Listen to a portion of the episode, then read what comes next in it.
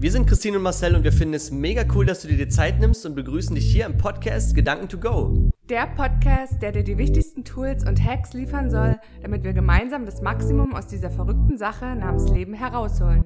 Das bedeutet 100% Energie, 100% Fröhlichkeit, 100% Gesundheit und 100% Liebe. Und ihr sollt wissen, dass wir all das, worüber wir berichten, entweder selbst erlebt oder getestet haben, um euch natürlich nichts vom Fuchs zu erzählen.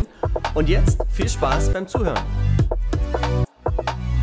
Einen wunderschönen guten Tag, ihr Lieben. Wir begrüßen euch, ich sage es auch bewusst, wir begrüßen euch zu einer Jubiläumsfolge, auch wenn es keine runde Folge ist, weil wir die erste Folge heute gemeinsam machen. Ta ta ta ta. ja, die erste Folge gemeinsam. Worum soll es heute gehen? Ich denke mal, jeder von uns hat Eltern und äh, gerade das Thema Väter ist ja immer so eine Sache, also zumindest war es bei mir und bei Christine, dass die Väter ja doch die strengeren sind und man immer so viel Respekt davor hat und vielleicht auch teilweise Angst, also mich eingeschlossen, ich hatte da definitiv manchmal auch Angst und die Frage ist halt wirklich, wünscht man sich manchmal einen anderen Vater? Wenn mir jemand diese Frage stellen würde, hätte ich definitiv gesagt ja, weil es echt Zeiten gab, die ich damals nicht verstanden habe, wo ich gern gesagt hätte, kann das Ganze mal jemand austauschen. Und das ganze Thema wollen wir wirklich mal aufgreifen, weil wir haben beide frühzeitig unsere Väter verloren und haben, glaube ich, heute ein ganz, ganz großes Learning aus der Vergangenheit gezogen, würden gern also zumindest ist es bei mir so, Dinge vielleicht anders machen. Hm, gerade meinem Vater gegenüber das Verhalten war teilweise nicht richtig und die würde ich gerne aus heutiger Sicht zumindest, das würde ich gerne entschuldigen wollen, aber es ist leider nicht mehr möglich und deswegen wollen wir euch so ein bisschen äh, mit in das Thema reinnehmen, dass ihr mal darüber nachdenkt, vielleicht kann man das Ganze auch anders machen, bevor man später diese Erfahrung dann macht und sagt, Mensch, hätte ich es doch anders gemacht, dann wäre das Ganze vielleicht auch ganz anders verlaufen weil es gehören ja letzten Endes zu einer Beziehung, das kann man ja sagen, auch mit den Eltern hat man eine Beziehung, immer zwei dazu und man sieht größtenteils immer nur sich selbst und vergisst einfach irgendwo den anderen. Ja, ich denke vor allem auch äh, so in den Gesprächen, die wir bisher mit euch hatten oder mit ganz vielen Freunden oder Leuten, die wir so kennenlernen, da kommt halt immer heraus, dass ähm, es relativ selten ist, dass die Beziehung zu beiden Eltern total intakt ist. Es ist meistens so, dass ähm, es zu einer Seite irgendwelche Störungen gibt oder aber die Beziehung gar nicht mehr vorhanden ist oder aber derjenige, wie jetzt bei uns, bei unseren Fällen, hat äh, wirklich, möglicherweise einen Elternteil schon relativ früh verloren und wirft sich dann aber im Nachgang Dinge vor, was einen eigentlich für den Rest seines Lebens beeinträchtigen kann, weil man ja dann immer wie so den äh, den Mantel der Schuld mit sich trägt jeden Tag und eigentlich gar nicht äh, so richtig ja, sich entfalten kann, wenn man sich halt im Insgeheim immer noch so Sachen vorwirft. Und genau deswegen machen wir heute die Folge, weil wir da halt ganz viel an uns gearbeitet haben in der letzten Zeit, um die Beziehung zu den äh, einzelnen Vätern einfach aufzuarbeiten. Wir wissen ja, dass er sehr aktiv unsere Folgen hört und deswegen haben wir auch schon in den anderen Folgen mal so angeschnitten, was eigentlich passiert, wenn man gerade die Beziehung zu seinen Eltern irgendwo nicht heilt, weil es gibt ja nicht nur die Gesetze der der Natur, sondern es gibt ja auch irgendwo die universellen Gesetze, die wir auch schon selber erfahren haben und miterlebt haben. Und da geht es wirklich darum, wenn man bestimmte ja, Beziehungen einfach nicht heilt, dass man selbst mit sich eine Last rumträgt. Also ihr müsst euch das vorstellen, wie wenn ihr euch einen Rucksack aufgesetzt habt, den ihr vollgepackt habt mit Gewichten und dann versucht ihr, einen Sprint hinzulegen im Leben und irgendwie funktioniert es nicht und ihr fragt euch, wo kommt denn das Ganze her? Und das ist halt wirklich tief im Inneren, tief im Herzen sind Verletzungen da oder seelische Verletzungen auch und wenn die halt nicht geheilt sind, dann geht's halt einfach nicht vorwärts. Die Sachen haben wir schon mal geteilt, aber wir haben wirklich noch nie so richtig die Geschichten geteilt, was ist eigentlich passiert, was war eigentlich ähm, mit unseren Vätern und warum sind sie auch frühzeitig verstorben. Äh, das Thema wollen wir jetzt mal aufgreifen. Genau. Vielleicht starte ich dann einfach mal und erzähle ein bisschen, wie es bei mir war. Also ich hatte ja in den äh, vorhergehenden Podcast-Folgen schon äh, das eine oder andere Mal darüber gesprochen, dass ich eine sehr schöne Kindheit hatte und mein Vater aber allerdings immer so die Person war, die sehr streng war. Das bedeutet, ähm, wir Kinder, wir wurden halt an, ich will nicht sagen, an einer kurzen Leine gehalten, das nicht, aber es gab schon sehr klare Regeln. Es war immer sehr wichtig, äh, was wir für Noten hatten, dass die Zeugnisse gestimmt haben, die ja bei mir dann öfters mal nicht gestimmt haben. Und äh, ja, dann gab's halt immer äh, klare Vorschriften. Ähm, es gab Zeiten, an denen wir Fernsehen gucken konnten und Zeiten, wo halt nicht. Und ich war immer so ein bisschen diejenige, weil ich bin halt auch die Ältere von äh, uns zwei Kindern, immer so diejenige, ich habe so viel ausprobiert und habe dann rebelliert und habe dann einfach ähm, ja so Sachen gemacht, die jetzt nicht unbedingt äh, ja erlaubt waren. Und dann gab's natürlich Stress und Ärger. Und ja, ich kann mich auch noch ganz gut erinnern, dass ich auch ähm, so als einzige von meinen Freundinnen dann so in der Teenagerzeit hatte ich immer meine festen Zeiten jeden Tag, an denen ich zu Hause sein musste. Da habe ich auch manchmal angerufen, wenn ich unterwegs war, auch mit Freunden, auch mit älteren Leuten, die auch meine Eltern gut kannten, die dann gesagt haben und angerufen haben, ah, darf Christine noch ein bisschen länger bleiben und es ist gerade so schön und dann hieß es nein. Es hieß 22 Uhr nach Hause und stehst du 22 Uhr hier im Wohnzimmer. Und wenn das halt nicht so war, dann gab's halt, ja, Strafen. Nenn ich's mal. Also jetzt nicht so krasse Strafen, aber es war halt schon so, dass es ein Nachspiel hatte und daran kann ich mich echt gut erinnern. Also, dass er da wirklich sehr, sehr streng war, was das betraf. Andererseits aber natürlich auch ähm, habe ich immer noch in Erinnerung, dass er super viel immer gearbeitet hat.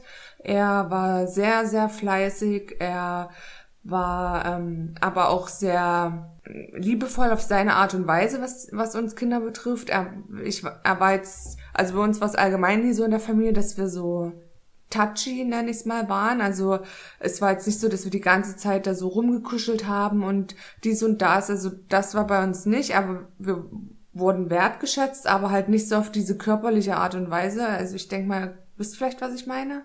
Würde mich auch mal interessieren, wie das so bei Marcel war, so in der Familie. Also ich kenne halt auch Freundinnen, da war das total anders oder ist es auch noch total anders. Und ja, also ähm, hat uns immer sehr viel ermöglicht. War echt so der Fels in der Brandung, ist für mich halt immer noch ja der große Held. Da komme ich aber noch mal dazu, äh, warum ich das vielleicht so sehe. Aber das ist eigentlich so das, was ich in Erinnerung habe aus der Kindheit.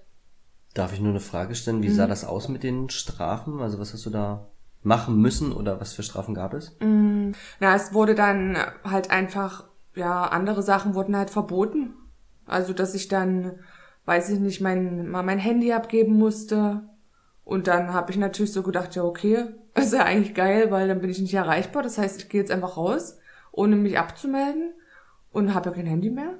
Also können sie mich auch nicht anrufen und dann kann ich ja machen, was ich möchte. Und das habe ich halt gemacht und dann wurde das natürlich schlimmer, aber das war halt so, ja, voll so die Rebellionszeit, ne? Weil ich das auch bei anderen, bei Freundinnen gesehen habe, die, die es halt anders hatten und ich habe es in dem Moment nicht verstanden, warum ähm, darf ich nicht rausgehen dann oder mein Zeugnis war halt dann schlecht in manchen Fächern, in Mathe, habe ich auch schon ein paar Mal erzählt. Und ja, oder ich durfte halt irgendwie dann halt kein Fernsehen gucken, oder sowas. Hm, das waren so die Strafen. Und dann halt manchmal so eine kleine Ohrfeige. Ja. Ich denke mal gerade so die Sache auch mit den Zeugnissen. Äh, wer, die, wer das Interview mit dem Daniel Ebert gehört hat, der auch klipp und klar gesagt hat, dass eben gerade die Schulnoten gar nicht wichtig sind. Ich war am Wochenende auf einem sehr coolen Event, wo ich sehr viel auch wieder über mich gelernt habe. Und da war auch einer dabei, der ist Lehrer und der sagt eben auch, Mensch, wir würden gern das Schulsystem so ein bisschen verändern wollen, weil das Thema Zeugnisse und da werden die Kinder so gestresst und ich sag jetzt mal auch gequält oder es gibt eine Ohrfeige für eine schlechte Note, wo du sagst, Mann, es ist Mathe, ich hasse Mathe, ich will halt Sport machen oder so, ne? Das ist halt ja. eben so echt ganz, ganz schlimm, aber ich schweife so ein bisschen vom Thema ab. Aber das war mir noch wichtig, das zu sagen. Bei mir war es in der Kindheit eigentlich so, ich bin ja ein DDR-Kind, das heißt, man musste ja früher, war es ja zwangsläufig so, dass alle irgendwo zusammenhalten mussten. Ich war aber zu jung, um das Ganze natürlich noch zu verstehen. Ich weiß aber äh, damals noch die Schulzeit, erste Klasse, zweite Klasse, hat mein Vater mich immer abgeholt. Er ist dann LKW gefahren, die Zeit lang zu DDR-Zeiten und ich fand das irgendwo immer cool und ich glaube halt einfach auch, dass, denke ich mal, dass jeder Junge so denkt, dass der Vater so ein bisschen die die Vorbildfunktion hat. Also du willst als Junge nicht so, wie es vielleicht bei den Mädchen ist, da kann ich falsch liegen, dass der Vater immer so an einem dran ist und immer so da ist, also dieses, dieses miteinander kuscheln und wir, wir liegen uns jetzt in den Armen oder sowas, sondern beim Jungen ist es eher so, so hätte ich mir das gewünscht, dass ich wenn ich irgendwas mache, weiß, mein Vater steht in 10 Meter Entfernung und beobachtet mich, mhm. aber ich weiß halt, der ist als, als Superheld irgendwo immer da. Er, er, er guckt auf mich, er hat so ein Auge auf mich, ne, aber lässt mich wirklich mein Ding machen. Und bei mir war es dann halt wirklich so, als mein Bruder geboren wurde, hatte ich einfach das Gefühl, dass ich ja irgendwo der, der, der, der zweite war und das, das, das fünfte Wagenrad, so nenne ich das jetzt einfach mal. Und irgendwie hat sich das komisch angefühlt und ich weiß, dass jeder Mensch sich grundsätzlich nach Liebe und nach Anerkennung sehnt. Dafür sind wir da, das ist unsere Bestimmung. Aber wenn du das dann eben nicht bekommst und als Kind verstehst du das ja auch nicht, warum du das nicht bekommst. Und ich habe meinem Vater immer die Schuld gegeben und wir machen das ja generell so, dass wir immer anderen die Schuld geben. Warum sind die so zu mir? Mhm. Das Problem ist, dass wir deren Geschichte nicht kennen. Und ich kenne die Geschichte meines Vaters und das ist jetzt eine ziemlich ernste Geschichte aus der Beerdigungsrede, die die eine Rednerin äh, erzählt hat, oder besser gesagt, als wir damals mit meiner Oma, was seine Mutter ist, zusammengesessen haben und sie erzählt hat, wie seine Kindheit war, wie seine Jugend war, wie sein. Ich, ich wusste nichts von ihm, Aber weil ich ja nie mit ihm gesprochen habe. Wie krass ist das eigentlich, dass man mitunter erst äh, dann an so einem Anlass das Leben der eigenen Eltern kennenlernt. Also wann, warum setzt man sich mit den Eltern halt einfach auch nicht für früher mal auseinander oder so zusammen oder hinterfragt doch einfach mal, Mensch, wie bist du eigentlich groß geworden? Wie habt ihr euch eigentlich kennengelernt? Äh, wie kam das alles? Was hast du alles schon erlebt? Und das macht man gar nicht. Und dann wundert man sich eigentlich so, warum Eltern, die ja auch nur ganz normale Menschen sind, so sind, wie sie sind. Und ähm, lernt dann erst eigentlich viel zu spät die wirklichen Geschichten kennen. Ja. Ich glaube, wenn man heute irgendwo Fernsehen schaut, äh, es wird ja auch so thematisiert, oh, Eltern, wie uncool und das ist alles so, ne? Also, dass wir uns gar nicht für unsere Eltern so richtig interessieren und immer voraussetzen, dass sie uns verstehen, aber wir wissen doch über sie gar nicht so viel, ne? Und deswegen glaube ich, ist es wichtig, da mal so zu hinterfragen. Also, das habe ich heute gemacht, äh, zumindest mein, mit meiner Mutter einfach mal aufgeräumt, einfach mal über Themen gesprochen, um mehr zu erfahren und vor, vor allen Dingen auch um zu verstehen, warum sind die jetzt manchmal so, warum reagieren die manchmal, wo du sagst, oh, warum bist du jetzt so? Ja, aber das ist, wir müssen halt wirklich uns in diese, ja. in diese Zeit einfach mal reindenken oder reinversetzen und dann ist das, glaube ich, auch anders. Und bei meinem Vater war es dann so, was Christine ja vorhin gefragt hatte, er war genauso streng und er war aber auch eine Zeit lang dann gar nicht mehr da. Das heißt also nach der Wende, jeder hat die Arbeit verloren, dann fing neue Arbeit an, dann ist er, weiß ich, auf Montage gefahren war halt viel unterwegs, war dann meistens am Wochenende nur da und jeder weiß, wenn man auf Montage fährt, gerade auf dem Bau, was dort größtenteils abends gemacht wurde. Ich sag's ganz einfach, die haben einfach nur gesoffen von, von wirklich, also die, die Woche über und dann natürlich auch am Wochenende irgendwo weiter und dann erlebst du jemanden, der gar nicht mehr er selbst ist, weil er halt trinkt, weil er, ja, und dann ist natürlich klar, dann kommt eine gewisse Strenge durch und bei mir war es dann auch wirklich so, wenn ich nicht gehört habe, dann wurde ich teilweise im Zimmer eingesperrt oder wie auch immer. Ich habe genauso mal eine Ohrfeige bekommen. Mein Vater ist auch manchmal richtig ausgetickt. Da hatte ich richtig Angst. Also ich habe mich dann auf den Boden gekrümmt und ja, dann hast du mal ein paar, ich sag's jetzt mal, Tritte bekommen und hast gehofft, dass es halt irgendwo schnell vorbeigeht. Also du hast dann schon teilweise Angst gehabt. Also so war das bei mir. Und dann fängst du an, diese Person irgendwann zu ignorieren und du sagst, ich hasse dich. Und ich war wirklich so weit, dass ich meinen Vater echt wirklich gehasst habe. Ich war froh, wo dann ähm, ich eine Beziehung hatte und ausziehen konnte und mich so ein bisschen von zu Hause abkapseln konnte. Aber ich habe einfach gefühlt, dass sich das irgendwie innerlich komisch anfühlt. Also es gab wirklich Zeiten, da war ich auf meinen Vater so sauer, da war ich natürlich dann schon erwachsen, aber so sauer, so richtig, ich hätte den anschreien können. Aber vielleicht kennt ihr das, Du kannst dann einfach nicht. Mhm. Also es, irgendwas blockiert dich, dass du ihn nicht anschreien kannst, was in dir sagt, ey, es ist immer noch dein Vater. Und also das war richtig krass und meine Mutter tat mir halt auch immer leid. Ähm, ich liebe meine Mutter und ich würde alles für sie tun. Sie hat halt wirklich auch viel zurückgesteckt und wenn man auch mal darüber nachdenkt, wie, wie jung teilweise unsere Eltern waren, wo sie uns bekommen haben.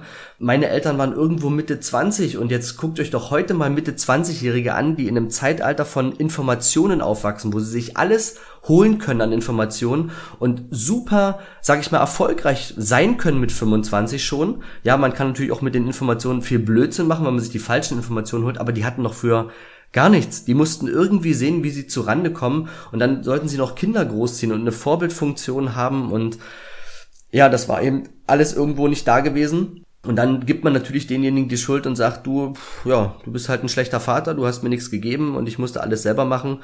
Dabei hatten die selber nichts. Ne? Also mhm. das war, so war meine Zeit. Ja, vor allem, wir wissen auch mitunter ja gar nicht genau, hatte ich ja vorhin gerade schon gesagt, wie sind unsere Eltern aufgewachsen. Ich hatte auch an Weihnachten die Situation, dass wir am Tisch saßen und dann hatten wir meiner Oma vor, ich weiß gar nicht, zwei Jahren dieses Buch geschenkt, Oma, erzähl mal.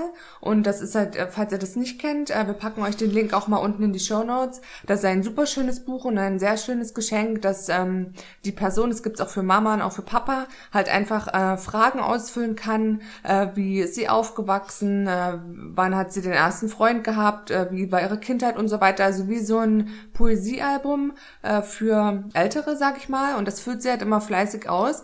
Und da hatten wir dann auch auch äh, so eine so eine Runde gemacht beim Essen und dann habe ich sie auch gefragt, wie war das eigentlich damals mit Opa und wie habt ihr euch kennengelernt und erzähl mal und dann hat sie dann erzählt, wie er sie zum Tanz aufgefordert hat und es war halt der erste Tanz und er war halt der schönste äh, im Saal und ähm, was sie anhatte, wusste sie noch genau, das hat sie alles so beschrieben und dann hat mir meine Mama danach erzählt, dass sie das selber gar nicht wusste.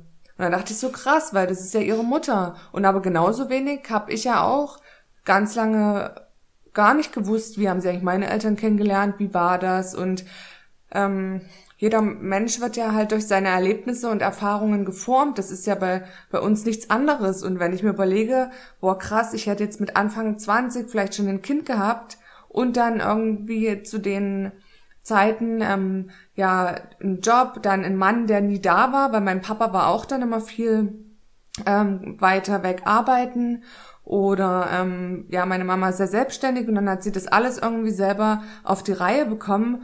Und äh, ja, heutzutage ist ja vieles eigentlich so viel einfacher, was Informationen betrifft oder Geldverdienen vertrifft, äh, betrifft. Und selbst dann hätte ich es mir nicht vorstellen können, ne? Und dann stellt man Eltern immer so hin, ähm, als hätten die komplett alles falsch gemacht und warum haben sie uns das eigentlich angetan? Dabei wussten sie es mitunter gar nicht besser. Das glaube ich so auch der Punkt.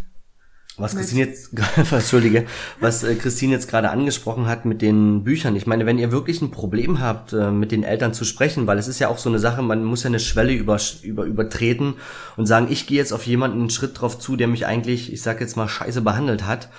Und ähm, es gibt diese Bücher nicht nur für Omas, ähm, es gibt ja auch für, für Mutter, Mama ja, erzähl mal, genau. Papa erzähl mal dass man einfach sagt, ich schenke vielleicht mal sowas und die geben sich dann wirklich mal Mühe und man liest dann mal rein und ihr werdet sehen, dass teilweise einem dann vielleicht auch die Tränen kommen, wo man sagt, Mensch, krass, das wusste ich eigentlich alles gar nicht und deshalb ist das so. Und deswegen wirklich mal in der Vergangenheit, gerade was die Eltern angeht, mal zurückreisen, um versuchen zu verstehen, warum die so sind. Bei meinem Vater war es ja dann so, das hat sich ja wirklich alles zugespitzt. Er hat ja dann den Führerschein verloren. Den haben die morgens um 10 Uhr, der war beim Arzt, um 10 Uhr angehalten mit dem Auto. Und es war eine allgemeine Verkehrskontrolle. Und die Polizisten, weiß ich, haben gesagt, äh, die hätten schwören können, dass er nüchtern war. Und die hatten ja dann auch Alkoholtest gemacht. Und da kam raus, dass er 1,9 Promille hatte. Und er war wirklich Boah. dann so weit, es gab ein ärztliches Untersuchungsergebnis und dort wurde festgestellt, dass die Organe halt wirklich schon angegriffen sind und dass äh, zu dem Zeitpunkt des Alkoholkonsums, wenn er morgens 1,9 Promille hatte, der hat ja dann morgens nichts getrunken, dass zum Zeitpunkt äh, des Trinkens um 0 Uhr an dem Abend davor bis zu 4 Promille auf der Uhr gestanden haben. Ne? Und das ist halt krass. Und mein Vater hat dann wirklich äh, versucht, ich weiß auch nicht warum, er hat dann äh, bestimmte andere chemische Substanzen, was es so früher gab, irgendwelche Beruhigungstropfen, ähm, nannte sich Camol und dann waren es mal Schlaftabletten gemixt mit, mit Alkohol auch zu sich genommen und hat dann wirklich Blödsinn gemacht. Es gab Tage, da bin ich nach Hause gekommen, dann lag mein Vater da blutüberströmt irgendwo in der Ecke und hat sich irgendwo gestoßen, ist dann umgefallen, weil er gar nicht mehr im Zustand war, irgendwas zu machen. Und das ist ja dann auch peinlich. Also du willst dann auch niemanden irgendwo mit nach Hause bringen, keine Freunde, niemanden. Und du sagst ja, Mann, warum ist das so? Und ich weiß noch, kann mich an eine Situation erinnern, wo er gesagt hat, er kann nicht schlafen, ich müsste mit ihm mal zum Arzt fahren, weil er Tabletten haben wollte. Meine Mutter ist dann zu Ärzten gefahren und hat gesagt, verschreib dem bitte keine Tabletten mehr. Er hat sich dann also regelrecht Schlaftabletten geholt, um sich in einen noch krasseren Rauschzustand äh, zu stellen. Heute weiß ich aber, dass das alles war, um seine Schmerzen zu betäuben. Also er wollte mhm. einfach nicht Herr über seine über seine Situation sein, weil ich glaube schon, dass jemand irgendwann feststellt und weiß, dass er einfach ganz viel Scheiß in seinem Leben gebaut hat und ganz viel verbockt hat Und wenn du merkst, du kommst da nicht mehr raus, und das ist, glaube ich, auch das, warum viele Leute, die auf der Straße leben, einfach zur Flasche greifen, weil sie dann ihr Leben abgeben. Und das machen heute ganz, ganz viele Menschen. Sie gehen am Wochenende feiern, um den Frust der Woche einfach wegzuspülen. Und wenn du betrunken bist, dann gibst du nun mal die Macht ab. Es herrscht ja. jemand anderes über dich. Und das war dann wirklich so. Und wenn du das halt als Kind miterleben musst, dann ist das schon krass. Ich meine, er ist nie handgreiflich meiner Mutter gegenüber geworden, aber wie gesagt, du hast ja dann wirklich Angst vor der Person und willst einfach immer nur flüchten und hast überhaupt null Vorbild mehr. Und das ist ja das, was Eltern eigentlich sein sollten. Eine Vorbildfunktion haben, dass sie uns irgendwo was beibringen. Aber wie gesagt, wenn sie selbst nicht fertig vorbereitet sind, können sie uns nicht fürs Leben vorbereiten. Und äh, hattest du auch manchmal das Gefühl, dass er mal so klare Momente hatte, wo du dachtest, du kommst vielleicht ein bisschen ran? Es gab eine Zeit, ich habe ihn ja dann wirklich so weit ignoriert. Wir haben nicht mal mehr Hallo gesagt oder wie auch immer. Also es war auch sehr, sehr komisch für mich, ihn anzurufen, wenn er Geburtstag hatte. Also ich wollte wirklich einfach nichts mit ihm zu tun haben, weil ich habe mir Mühe gegeben zu Hause und habe versucht, zum Beispiel auch eine, um darauf, ich komme auf deine Frage zurück, was ähm, was gut zu machen, also irgendwas Schönes zu machen für die Eltern. Ich habe dann zum Beispiel im Haus, weil ich ja Maler und Lackierer gelernt hatte, mal was gemalert, mal was renoviert und es schön gemacht und wollte dann natürlich auch Anerkennung haben und äh, habe gehofft, dass, dass meine Mutter oder mein Vater sagen, Mensch, das hast du cool gemacht. Danach streben wir ja letzten Endes als Menschen, aber da kam einfach nichts. Im Gegenteil, es wurde einfach, ich sag jetzt mal, ruiniert, weil, ja, wenn man halt betrunken ist, dann fasst man halt auch mal irgendwo mit dreckigen Händen an und fragt sich dann, warum eigentlich, ja? Und ich kann mich erinnern, dass dort andere Väter gesagt haben, Mensch, sei doch froh, dass dein Sohn das macht. Also wir haben auch einen Sohn, der macht gar nichts, der liegt nur voll rum. Und heute weiß ich aber, dass all das, was ich zu Hause getan habe, ich nicht für meinen Vater getan habe, sondern dass ich es für mich getan habe. Einfach, ich habe es gemacht, wie ich es haben wollte und habe mich dann gewundert, warum er mir keine Anerkennung gibt. Ja, ich habe es ja nicht nach seinen Vorstellungen gemacht, ich habe es nach meinen Vorstellungen gemacht. Ich weiß aber, dass dann irgendwo in der Zeit, ähm, ja, die letzten Jahre, gab es dann mal eine Situation, wo er mich angerufen hat. Und ähm, dann hat er ja gefragt, wie es mir geht und ob alles gut ist und ähm, ob er mir irgendwie helfen kann. Aber ich weiß, dass er zu diesem Zeitpunkt nicht 100% nüchtern war. Also, mhm. aber es kam wirklich mal die Frage irgendwann auf, und ich weiß auch, dass es mal irgendwann den Moment gab, wo er auch zu jemandem gesagt hat, so nicht, dass ich es direkt höre, aber ich habe mir wurde es dann zugetragen, dass er schon stolz ist, dass ich was mache, dass ich was tue. Und ähm, ja, also diese Momente gab es, aber sie waren halt einfach aus meiner Sicht zum damaligen Zeitpunkt viel zu wenig. Hm, okay. Krass. Echt krass. Ja, ist halt wirklich ein, ein, ein krasses Thema, aber ich glaube, wir haben, wir haben mit Christine da viel aufgearbeitet, was das Ganze anging. Wie gesagt, ich war ja dann wirklich so weit verhasst, das ist ja bei dir was anderes. Ich kenne ja so immer die bisschen die Situation, wie du über deinen Vater denkst. Also da ist ja wirklich ganz, ganz viel Liebe noch da. Aber bei mir war es so, dass sich diese Liebe eben in Hass umgewandelt hat. Und ich mir manchmal gewünscht hätte, dass er stirbt. Also mhm. das war wirklich so krass. Und auch meine Mutter war so weit zum Zeitpunkt, wo der Alkoholkonsum so krass war, dass sie gesagt hat, hier ist die Flasche, trink.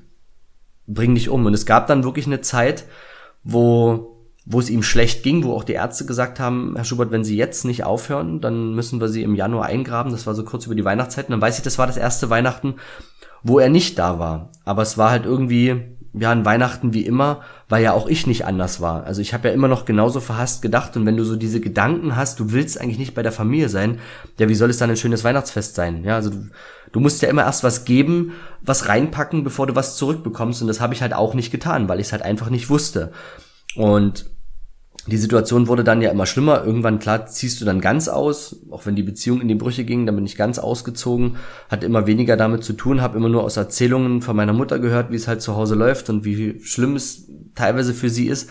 Und ich habe auch immer gefragt, ich sage, Mutter, warum, warum gehst du denn einfach nicht? Und sie sagte, ja, wenn das so einfach wäre. Und ich glaube halt einfach, die Generation ist halt so, sie halten dann an irgendeiner Sache fest und wollen diese ganze Sache nicht aufgeben, weil ich glaube halt eher Frauen sind eher die emotionaleren Wesen, die dann doch an den schönen Momenten festhalten. Und wenn ich, ich habe Bilder gesehen, jetzt mal so beim Aufräumen von meinem Vater und ich muss ganz ehrlich sagen, er war ja früher ein ganz cooler Typ. Also es ist halt schade, dass die Wendung so krass anders war und ich glaube halt auch, das ist der der, der Punkt, warum ich so krass Sport mache, weil mein Vater war auch sehr sportlich, aber hat sich dann durch den Alkohol komplett ruiniert. Ich trinke auch so gut wie gar kein Alkohol mehr, weil das für mich einfach immer noch so ein, na, so ein ganz komisches Thema mhm. ist. Ich will halt einfach nicht in dieses Muster verfallen und ich will halt ihm beweisen, dass ich es besser kann. Und mein, jeder Mensch hat irgendwo eine Aufgabe zu erfüllen. Und das hat mir mal ein Coach zu mir, hat ein Coach zu mir gesagt, dass die Aufgabe meines Vaters einfach die war, mir zu zeigen, wie man ein Leben nicht führen sollte, wie man eine Familie nicht aufziehen sollte. Und das habe ich heute daraus gelernt. Wie gesagt, zum damaligen Zeitpunkt habe ich ihn beschuldigt und ich habe dann irgendwann auch mit meiner Oma gesprochen, mal über das ganze Thema und dann hat sie mir auch mal Sachen erzählt, dass selbst mein Vater von seinem Vater damals im alkoholisierten Zustand nachts aus dem Bett geholt wurde, verprügelt wurde ohne Grund der mein Opa dann eben gesagt hat, er fährt sich jetzt aufhängen im Wald. Genau dasselbe hat mein Vater gemacht. Und daran siehst du doch, was macht denn ein Kind? Ein Kind spiegelt nur das, was es vorgelebt bekommt. Das heißt, die Schuld lag doch gar nicht bei meinem Vater. Die Schuld lag doch viel tiefer in der früheren mhm. Generation. Jetzt könnte ja. ich anfangen, meinen Opa zu verurteilen.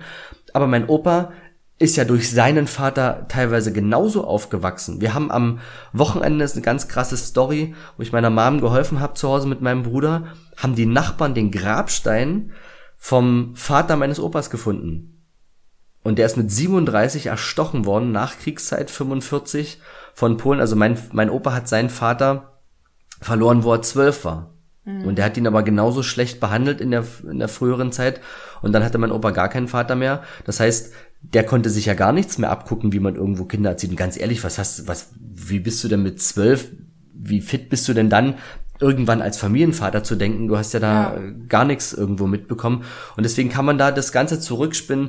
Irgendwo hat es mal angefangen und irgendwo klemmt es. Und wenn das nicht aufbereitet wird, wenn das nicht geheilt wird, dann funktioniert es nicht. Vielleicht hast du noch eine Story aus der, aus der Kindheit zu deinem Vater? Ich kann vielleicht nur noch mal kurz umreißen, wie es dann halt einfach zum Schluss war, was ich für ein Gefühl hatte.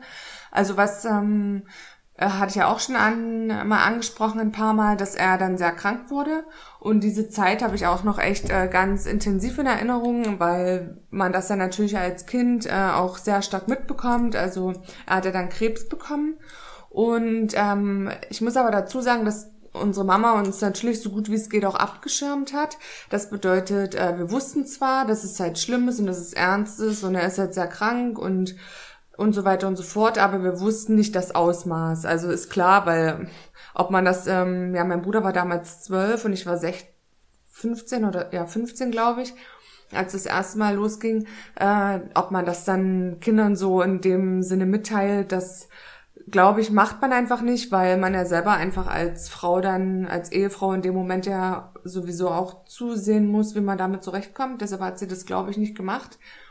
Ähm, ja, und dann äh, wurde es eigentlich mal kurz wieder besser. Er wurde dann operiert und ähm, hat auch die Chemotherapie bekommen. Und was ich ihm aber da immer noch ganz hoch anrechne, deshalb ist es, glaube ich, auch so, dass er nach wie vor äh, ja also wie Marcel gesagt hat, dass da noch so viel Liebe da ist, weil er hat sich immer für die Familie interessiert. Also er hat immer uns über die Krankheit gestellt und er war nie so, ähm, obwohl er halt so schlimm krank war, ne? Er war halt auch zum Teil zu Hause und ich sag das jetzt einfach mal so, alle, die Breaking Bad geguckt haben und gesehen haben, wie derjenige orangene Pisse pisst. Sorry, dass ich das jetzt sage, aber das, das haben wir halt alles gesehen oder der halt äh, nach einem Bissschnitte sich übergeben muss, weil er halt einfach nichts drin behalten kann. Das haben wir als Kinder halt alles mitbekommen. Der ähm, weiß halt auch, wie schlimm so eine Erkrankung zum Teil sein kann. Und ähm, er hat aber eins nie gemacht. Er hat nie gejammert. Also ich habe nie von ihm gehört, ähm, oh mein Gott, mir geht's so schlecht oder er, dass er Mitleid will, gar nicht. Wenn ich den angerufen habe im Krankenhaus, war der erste Satz immer, wie geht's dir, was macht die Schule, wie geht's deinem Bruder und was gibt's Neues? Und wenn ich dann gefragt habe, wie geht's dir, ja, alles gut. Oder es wird und also nicht so dolle, aber du weißt ja, das wird, also ich, ich krieg alles hin so. Und er hat, also deswegen, er hat da irgendwo auch im Krankenhaus, der ähm, hat immer, war, ja, hat immer nur an uns gedacht. Der hat auch zum Teil, das war auch so eine krasse Geschichte, dann ab und zu war er dann auch mal ähm, zu Hause Er konnte halt auch zwischendrin mal wieder arbeiten gehen. Und dann wurde es aber wieder schl ähm, schlimmer, hat dann einen Rückfall bekommen und dann war es halt so, dass es halt überall im ganzen Körper quasi verstreut war. Und ähm, dann war er halt zu Hause, so kurz nach der Chemotherapie, und da gibt's auch noch ein Foto von, da steht er auf der Leiter im Schlafzimmer, weil er ist ja auch gelernter Handwerker, also Elektriker. Und halt super dünn, keine Haare, halt total so von der Krankheit gezeichnet in seinen Arbeitssachen und tapeziert. Und das war halt so typisch er. Der hat es geliebt, halt was zu machen, fleißig zu seinen Arbeiten zu gehen. Und wie gesagt, ich habe halt bis zum Schluss habe ich nicht einmal gehört, so dieses, oh mein Gott, ich will nicht mehr oder das ist so schlimm. Und deshalb kam halt auch dann letzten Endes natürlich die, ja, der Anruf oder die Feststellung, dass er halt gestorben ist, halt auch so wie so ein Schlag, weil ich immer dachte, ja, der macht das halt, ne, der kriegt das halt irgendwie hin. Ja, und das hat mich halt ewig lange beschäftigt, weil ich halt dachte, warum ist das jetzt so? Ich kannte auch niemanden bei mir im Umfeld, wo das so war. Ich bin halt in die Schule gekommen und alle so, ähm, na, also ich durfte mit meinem Bruder die ersten 14 Tage zu Hause bleiben. Also ich wollte eigentlich am nächsten Tag in die Schule gehen und meine Mama so, nee, müsst jetzt nicht in die Schule gehen. Und dann, da war halt der erste Tag, wirst du halt von allen so angeguckt, so, na, das ist halt die, die irgendwie halt jetzt nur noch die Mutter hat und ich kannte niemanden, auch von der Schule nicht, auch Lehrer, die waren halt alle so mitleidig und ich dachte mir so, oh, ähm, ja, also das war halt echt so eine krasse Zeit äh, und die hing mir ewig nach, weil ich das einfach nicht verstanden habe, weil ich dachte, warum ist das jetzt so passiert? Und der hat nie geraucht, der hat nie getrunken, der hat sich immer super gesund ernährt. Und warum, also ich habe es halt einfach, ich habe jetzt immer so nach dem Warum gefragt. Und ja, dann kam halt doch irgendwann mal so Gedanken, war, warum hat's, war die Mama von vornherein nicht offen? Warum hat sie uns den Ernst der Lage nicht bewusst gemacht? Aber wie habe ich ja schon mal eingangs gesagt, was will man da den Kindern so mitgeben? Und ähm, ja, da habe ich halt super viel mal reflektiert darüber und dann war es wirklich eine Zeit lang besser, wo ich dachte, ich habe das alles so verarbeitet, weil man, ja, es gab ja dann nur einen Weg und der ging halt weiter. Und es ist aber immer so, bei Sachen, die man halt nicht löst, man kann sie nur eine bestimmte Zeit lang unterdrücken und dann kommen sie immer wieder.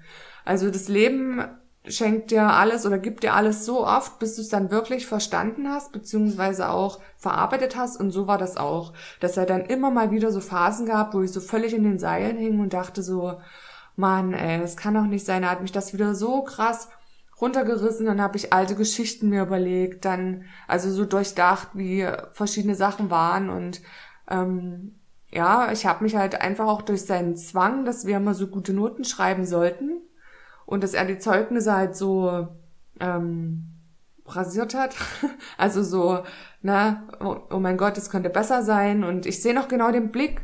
Oder ja, wenn ich halt irgendwas falsch gemacht habe, ich sehe das noch genau so. Oder wie er halt dann so eine kleine ähm, Schelle gegeben hat, das man hat sich dann halt immer nicht so wertgeschätzt gefühlt, als hätte man was falsch gemacht. Und ich wollte halt immer, ähm, dass ich ihn halt stolz mache. Und dann dachte ich so, naja, und jetzt ist aber die Zeit abgelaufen, weil er ist ja verstorben und jetzt kann ich es ihm mal nicht mehr beweisen. Und das habe ich mir halt so lange noch nachgetragen, jetzt auch ähm, ja, bis vielleicht vor zwei, drei Jahren, weil ich immer dachte, ich muss ihm das beweisen und er sieht das ja dann, egal wo er jetzt ist, ja trotzdem.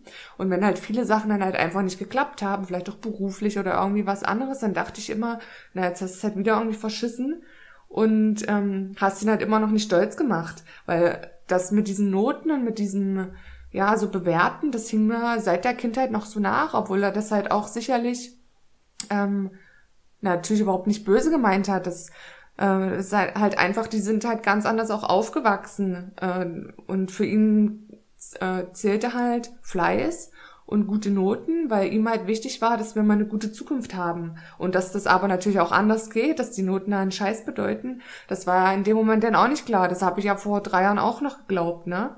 Und ähm, das ist eigentlich so das, was ich noch so in Erinnerung habe. Genau.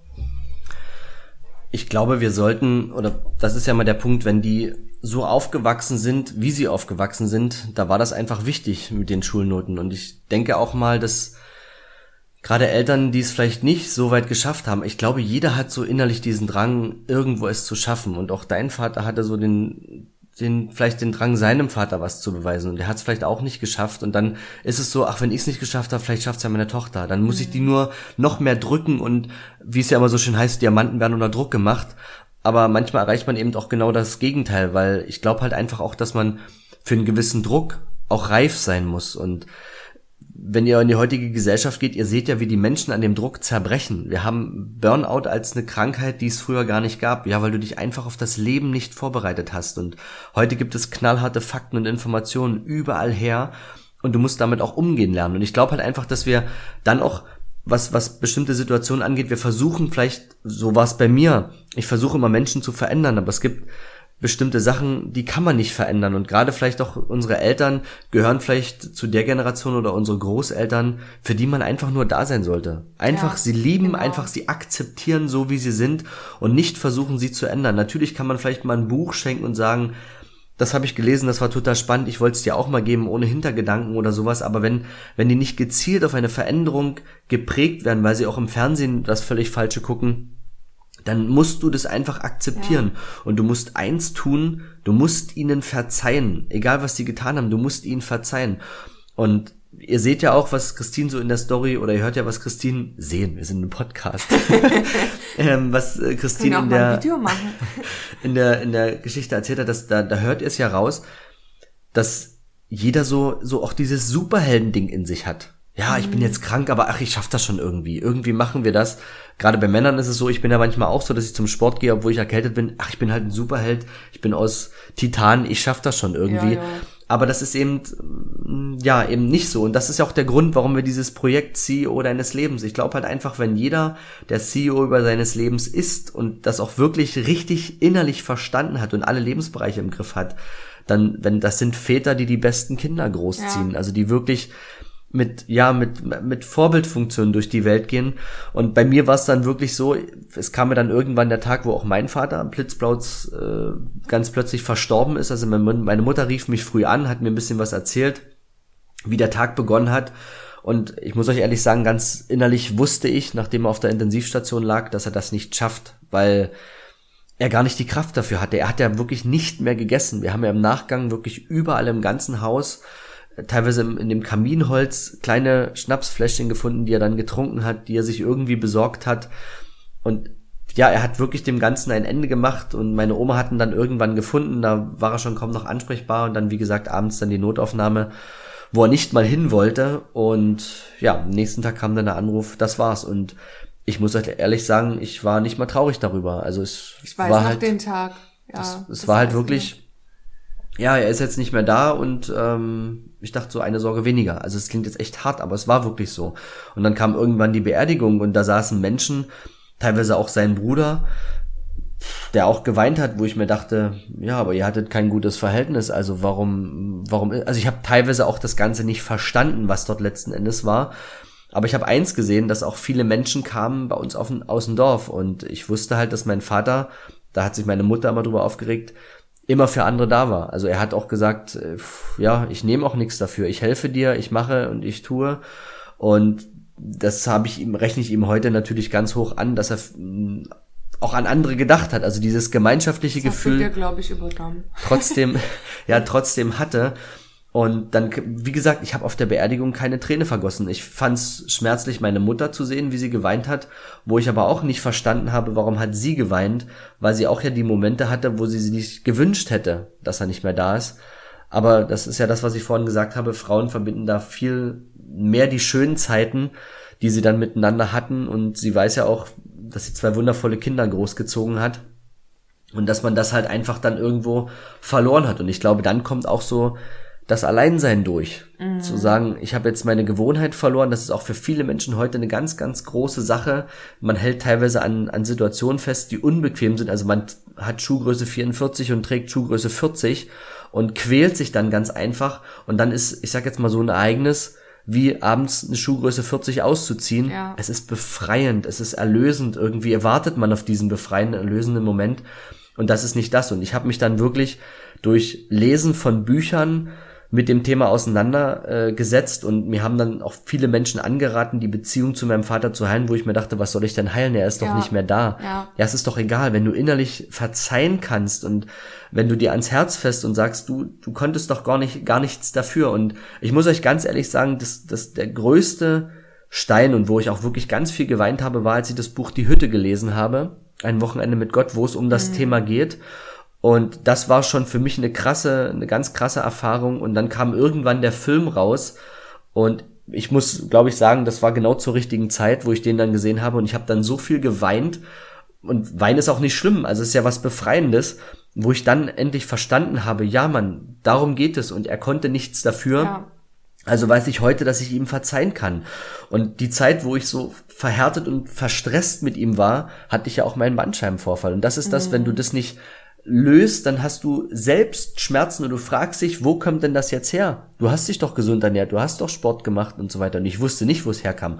Heute weiß ich, dass es aufgrund dieser verhärteten Beziehung zu meinem Vater war, dass ich dann diese, diese Krankheit hatte. Und ihr werdet spüren, wenn ihr sowas macht, ich meine, ihr könnt euch auch auf Events begeben, wo es um, um das Thema Finde vielleicht den Herzschlag deines Lebens geht oder wie auch immer. Ihr fangt einfach mal an, dieses Buch zu lesen, wenn ihr so eine Situation zu dem Vater hat, habt oder versucht einfach mal in der Vergangenheit ein bisschen zu graben und rauszukriegen, warum war er so. Das kann ich euch als Tipp mitgeben, dass ihr nicht warten müsst, bis vielleicht irgendwas passiert, dass du das Ganze früher halt heilen kannst und hört auf, eure Gedanken da reinzusetzen und zu sagen, äh, der ist jetzt der schlimmste Vater aus, aus der, auf der ganzen Welt, sondern einfach mal darüber nachdenken, warum könnte das so sein oder mal erfragen, warum könnte das ja. so sein. Manchmal hilft reden, um einfach Probleme zu lösen und dann hast du ein Aha-Erlebnis lösen sich plötzlich aus deinem Körper Krankheitsbilder völlig in Luft auf, weil du es verstanden hast, warum er so ist und weil du nicht mehr nachtragen bist und weil du, wir müssen aufhören, in der Vergangenheit immer zu leben und zu sagen, ich bin heute so, weil das und das passiert ist. Manchmal ist es, glaube ich, wichtig, dass man also ich, oder ich sehe es einfach mal so, wenn wer eine schlimme Kindheit durch hat, teilweise sind die erfolgreichsten Menschen heute ja. die, die eine ganz, ganz schlimme Kindheit durch haben. Aber wisst ihr, was die gemacht haben? Sie haben aufgehört, in diesem Sud sich zu suhlen wie so ein Wildschwein und haben gesagt, ich höre jetzt auf damit. Das, es hat mich doch stark gemacht, es hat mich hart gemacht, es hat mich aufs Leben vorbereitet. Wer eine schlimme Kindheit durchlebt hat, und heute aber ein völlig fröhlicher, liebevoller Mensch ist, der ist für mich der bewundernswerteste Mensch überhaupt, weil er verstanden hat, worum es geht und hat genau. eben nicht diese Hasssituation übernommen und sagt, ich verprügel heute genauso alle Menschen, sondern hat eins gemacht, Relearning, hat einfach gesagt, diesen ganzen alten Scheiß in meiner Rübe, den hau ich raus. Ich mache jetzt mal neu, ich bespiele meine Festplatte neu. Und das ist das, was wir Menschen können. Wir können sagen, wir können uns dafür entscheiden, am Tag X, ich verzeihe meinem Vater, ich verzeihe meiner Mutter alles, was war. Ich schenke ihr Liebe, ich schicke ihr Liebe gedanklich. Ich muss es ihr ja nicht mal mehr sagen. Ich stelle mich vors Bild, das mache ich heute noch, stelle mich morgens vors Bild, wünsche meiner Mutter Gesundheit und ich liebe sie und ich fasse mir dabei auch ans Herz. Und ihr werdet es nicht glauben, aber auch meine Mutter hat sich verändert. Oh ja. Und, und das ist aber nur, weil, weil ich ja über die über die, die ich sag mal über die geistige Welt über die seelische über die Herzwelt ähm, ihr Liebe schenke, ihr Liebe schicke und es kommt auch plötzlich zurück. Es funktioniert nur, wenn man sich selber auch interessiert und selber anfängt, Liebe zu geben. Weil ganz oft hört man ja auch, ja, na, ähm, wann hat sie mich denn das letzte Mal angerufen oder sie meldet sich ja auch nicht oder wenn, dann nur wenn, wenn, ja, wenn die Eltern irgendwas wollen oder wenn sie irgendwas zu bemängeln haben, aber wann da sollte man sich wirklich mal die Frage stellen, wann hat man denn selber das letzte Mal was in die Beziehung reingegeben? Was wissen wir halt eigentlich über unsere Eltern? Wir gehen mitunter ins Kino und gucken uns irgendwelche Filme an über irgendwelche erfolgreichen Persönlichkeiten oder über andere Menschen, aber kennen wir eigentlich den Lebensfilm unserer Eltern, unserer, ja, unserer Geschichte, unserer Vorahnen, wie man es auch immer sagen möchte. Und das halt auch, was Marcel gesagt hat, finde ich ganz, ganz wichtig, halt auch einfach eben dankbar zu sein dafür. Also sich auch wirklich ähm, einerseits die Zeit zu nehmen und das zu reflektieren und dann auch wirklich vielleicht mal aufzuschreiben, ich bin meinem Vater oder meiner Mutter, je nachdem, für wen es halt zutrifft, dankbar dafür, dass und dann mal alles auch wirklich zu Papier zu bringen. Und ähm, dazu muss man sich aber auch die Zeit nehmen und sich hinzusetzen und äh, das auch wirklich wollen und durch diesen Prozess durchzugehen. Und der wird auch wehtun, da, da wird man auch weinen. Das habe ich genauso gemacht. Ich habe genauso Rotz und Wasser geheult bei die Hütte oder bei irgendwelchen Seminaren Seminaren oder bei irgendwelchen anderen Coaching-Sessions, wie auch immer. Aber das ist halt wichtig, weil ähm, letzten Endes, wenn man, äh, ich habe letztens den Satz gehört, wenn äh, wenn du deine Eltern nicht, wenn du nicht mal deine Eltern lieben kannst, wie willst du dann jemand anderen lieben? Weil die Eltern sind das, was ja uns am nächsten ist. Ja, besonders die Mutter, die uns ja zur Welt gebracht hat, aber auch der Vater, das sind ja die eigentlich, die uns am nächsten stehen. Und äh, wenn man zu denen ein gestörtes Verhältnis hat oder das einfach abbricht und dann noch so trotzdem einen inneren, inneren Hass mit sich trägt, dann wird einen das immer blockieren. Und ähm, es ist auch tatsächlich so, wenn man das dann einmal löst, das setzt so viel frei. Also man kann in allen möglichen anderen Bereichen, sag ich mal, top notch, jetzt fällt es mir wieder auf Deutsch nicht ein, ähm, äh, ganz oben mitspielen, also sagen, da bin ich fast bei 100 Prozent, ich bin super krass im Gym unterwegs oder äh, fühle mich fit und bin agil oder äh, da gab es auch mal dieses eine Beispiel von unserem Coach, der da so einen Top-Fußballer hatte, der war so super gut und er hat einfach nur, indem er halt mit ihm die Übung gemacht hat, dieses ähm, Beziehung zu den Eltern heilen, aufschreiben. Ich bin dankbar dafür, dass du das und das. Ich äh, ja werfe dir jedoch vor, dass du mich damals so und so behandelt hast. Ne? Und das hat er einfach mit ihm gemacht und der hat es geschafft, sich, glaube ich, von der dritten Liga in die erste Liga hoch zu katapultieren, indem er nicht anders trainiert hat, er hat nicht anders gegessen, nicht nichts anderes gemacht, nur einfach, indem diese innerliche Blockade weg war. Und ihr seid es euch auch einfach, sage ich jetzt mal so, oder wir sind uns alle ja auch selber schuldig und wir sind uns, also sollten es uns ja auch selber würdig sein, dass wir ein ja liebevolles Leben führen, was die Eltern betrifft und was aber auch uns selbst betrifft. Weil wenn ich innerlich immer einen Groll mit mir herumtrage, dann schade ich ja auch nur mir selber. Und wenn, wenn jetzt wie Marcel sagt, er hatte Bandscheibenprobleme, dann hat ja eigentlich dieser innerliche Groll oder der Hass auf den Vater ja nicht mal dem Vater geschadet, sondern ja nur sich selbst. Er hätte sich ja damit noch selber weiter runtergefragt. Und deswegen auch nochmal von mir ähm, der Tipp, da halt wirklich ähm, dran zu arbeiten und auch gerne auf uns beide zukommen. Da können wir auch ähm, ja super gern nochmal im Detail sprechen, was haben wir wirklich gemacht, weil jetzt äh, wollten wir halt nur mal so allgemein äh, ein paar ganz äh, ja, wichtige Infos rübergeben und wir würden aber gerne dann auch, wenn der eine oder andere da wirklich noch mehr nähere Fragen hat, da mit euch gerne drüber sprechen.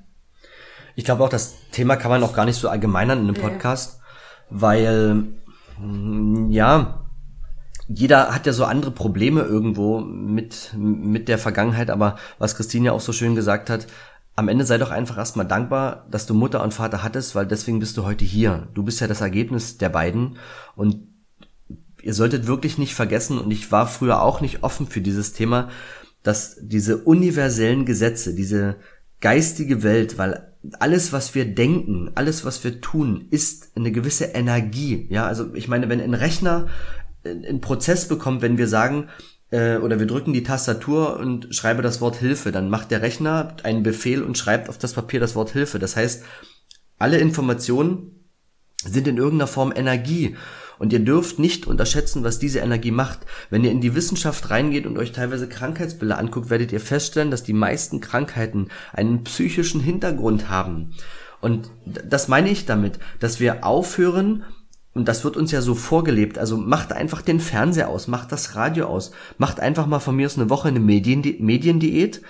Nehmt euch dieses Buch und schreibt, wie Christine gesagt hat, einfach mal auf, für was ihr dankbar seid an euren Eltern. Stellt euch vor das Bild und sagt, ich schicke dir Liebe, ich wünsche dir das Beste, ich wünsche dir Gesundheit und hört auf, über diese negativen Dinge nachzudenken. Weil diese Welt ist so verhasst, weil alle nur noch negativ denken. Ihr müsst immer eins verstehen, äh, where the focus goes, energy flows. Da, wo ich mich darauf konzentriere, das wird wachsen. Oder ein anderes Beispiel gab es mit zwei Löwen in der Brust. Ne? Einer ist verhasst und einer ist liebevoll. Die Frage ist halt, welcher wird wachsen? Immer der, den du fütterst. Genau. Und wir müssen aufhören, negative Gedanken in diese Welt zu schicken oder ich sage das mal noch krasser ins Universum zu schicken, weil damit tun wir uns nichts Gutes, sondern einfach Liebe geben und auch wenn der andere mir keine Liebe gegeben hat, fang doch einfach mal an, es auszutesten. Fange an, Liebe zu geben und plötzlich wirst du feststellen, es kommt zurück. Und jeder, ihr könnt dieses Beispiel bei Frauen mit Schwangerschaften oder bei Männern mit Autos machen. Wenn, wenn eine Frau schwanger ist, sieht sie plötzlich in ihrem Umfeld ganz, ganz viele Frauen, die auch schwanger sind. Und wenn ein Mann sich ein bestimmtes Auto kaufen möchte, sieht er plötzlich dieses Auto überall rumfahren. Oder wie es jetzt bei mir ist, Maske runter, Haare abrasiert, um einfach mal, und plötzlich sehe ich nur noch Menschen, die irgendwo kurze oder gar keine Haare haben. Das ist mir früher gar nicht aufgefallen. Das will ich euch damit sagen, weil du dich dann darauf konzentrierst, Ja. fällt es dir mehr auf. Und das ist das, was wir damit meinen. Wenn ihr einfach diese Übungen, und das sind kleine, banale Übungen, du musst doch nicht hingehen und ich sag jetzt mal deinen Vater, der dich vielleicht früher verwamst hat, in den Arm nehmen und sagen, ich liebe dich, sondern einfach erstmal anfangen, das so zu tun, indem ich es mir aufschreibe, indem ich es Genau. gedanklich Ein- mache und, und, und plötzlich werde ich vielleicht feststellen, dass, dass zu Hause der Vater vielleicht mal diesen Anruf startet oder sagt, er, er kommt mal auf dich drauf zu und du fragst dich, wo kommt das eigentlich her? Ja, lass doch einfach mal das Universum auch mal bestimmte Sachen richten. Richtig. Und diesen Brief, den ihr dann vielleicht schreibt, äh, wo ihr einfach euch alles mal von der Seele schreiben könnt, den müsst ihr ja nicht abgeben. Weil äh, das sagt ja niemand. Das ist aber einfach nur dieser, diese, dieser befreiende Akt für euch und ob ihr das dann vielleicht am Ende wirklich tut und den Brief dann übermittelt oder einfach das Gespräch sucht, das ist ja jetzt schon wieder viel zu weit gedacht. Es geht ja erstmal nur darum, dass ihr das für euch sozusagen klärt und ähm, ja, das alles so ja, in, in die richtigen Bahnen lenkt, sag ich mal. es ist ja am Ende fast nichts anderes, als würdest du einer Psycho zu einer Psychologin gehen und das Ganze dir von der Seele reden, weil das ist ja der Punkt, wenn du, du willst ja was löschen, also schreib's einfach auf, bring es zu Papier und ich werde vielleicht mit euch mal die Story teilen ähm, oder die Erfahrung daraus teilen. Ich wollte mal eine Familienaufstellung machen, also das ist ein ganz, ganz großes Thema nochmal für mich, um mal so ein bisschen festzustellen, wer hatte eigentlich welche Position in unserer Vergangenheit, in unserem Familienstammbaum. Das ist auch ein ganz, ganz spannendes Thema und dem werde ich mich auch mal hingeben und das ist ja das, was wir meinen. Wir machen für euch selbst Phasen durch, um euch dann das, das Ergebnis daraus zu präsentieren, das Learning zu präsentieren, damit ihr einfach nicht vielleicht erst wie in meinem Falle 37 Jahre alt werden müsst, um festzustellen, äh, dass ich eine ganz, ganz große Schuld daran hatte, dass die Beziehung zu meinem Vater nicht funktioniert hat und nicht, nicht er die Hauptschuld hatte. Und heute weiß ich's und heute höre ich auch gerne mal seine Lieder, die er gerne gehört hat und Ja. tanze dazu und denke einfach, Mensch, Papa, ich bin stolz auf dich. Stolz, dass du mich zu einem Jungen gemacht hast, der sein Leben im Griff hat, der sich eine Wohnung leisten kann, der sich ein Auto leisten kann.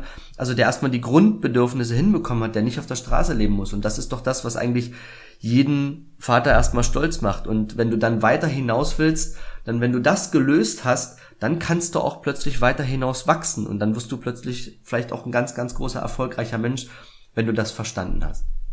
Ja. Das waren sehr schöne Worte, die du jetzt gefunden hast, genau. Ähm, ich würde sagen, wir, Sind ganz schön über die Zeit. ja, wir haben jetzt echt ganz schön Gas gegeben, aber es hat, äh, war auch eine, eine schöne Folge. Also mir hat das sehr viel Spaß gemacht so zusammen. Ja. muss ich ganz ehrlich sagen. Und dann werden wir die Folge jetzt erstmal beenden. Wie immer, gerne bitte euer Feedback, eure Fragen, eure Anregungen äh, uns zukommen lassen, äh, damit wir auch natürlich äh, auf alle möglichen Themen, Wünsche, die ihr habt, eingehen können, weil wir machen ja den Podcast natürlich auch ähm, vorrangig für euch.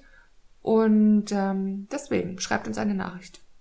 Ja, also dann eine ganz, ganz tolle Zeit. Ja. Und wir freuen auf jeden Fall, uns darauf von euch zu hören, zu lesen. Und es gibt ja schon immer wieder krasses Feedback, wofür wir immer wieder nur dankbar Ja, sind. Das danke, danke, danke. Der Wahnsinn, was, was teilweise Menschen auch schon für Ergebnisse selbst uns präsentieren, die dann vielleicht auch mal ein, zwei Sachen angewendet haben, die wir so als Tipp reingegeben haben. Und wir sind immer gespannt auf euer Feedback, weil das gibt uns eine Bestätigung, dass das, was wir in die Welt rausgeben, auch richtig ist und dass sie auch anderen hilft. Also seid einfach mal, macht einfach mal diesen Schritt und gebt uns mal dieses Feedback zurück. Das ist halt echt cool. Okay, ihr Lieben, bis bald. Bis bald. Wir hoffen, dir hat die Folge gefallen. Super cool wäre es, wenn du jetzt kurz die Zeit nutzt und die wichtigsten Gedanken mit uns teilst oder aber deine Fragen an hallo at ceo deineslebens.com sendest, damit wir in der nächsten Folge darauf eingehen können. Uns ist es wichtig, direkt mit unserer Community in Verbindung zu stehen, denn wir machen das für euch und deshalb könnt ihr gerne Themen ansprechen, die euch interessieren und wir machen eine weitere Folge daraus. Alle wichtigen Infos haben wir euch in die Show Notes gepackt und wenn ihr uns unterstützen wollt, könnt ihr gerne die Links nutzen. Dafür schon mal ein riesiges Dankeschön. Ja, und abschließend natürlich auch von meiner Seite ein fettes Dankeschön für dein Following, für deine 5-Sterne-Bewertung und natürlich fürs Teilen mit all deinen Freunden. Denn lasst uns gemeinsam das Leben cooler machen. Und jetzt noch viel Spaß bei allem, was du vorhast und bis zur nächsten Folge. Tschüss.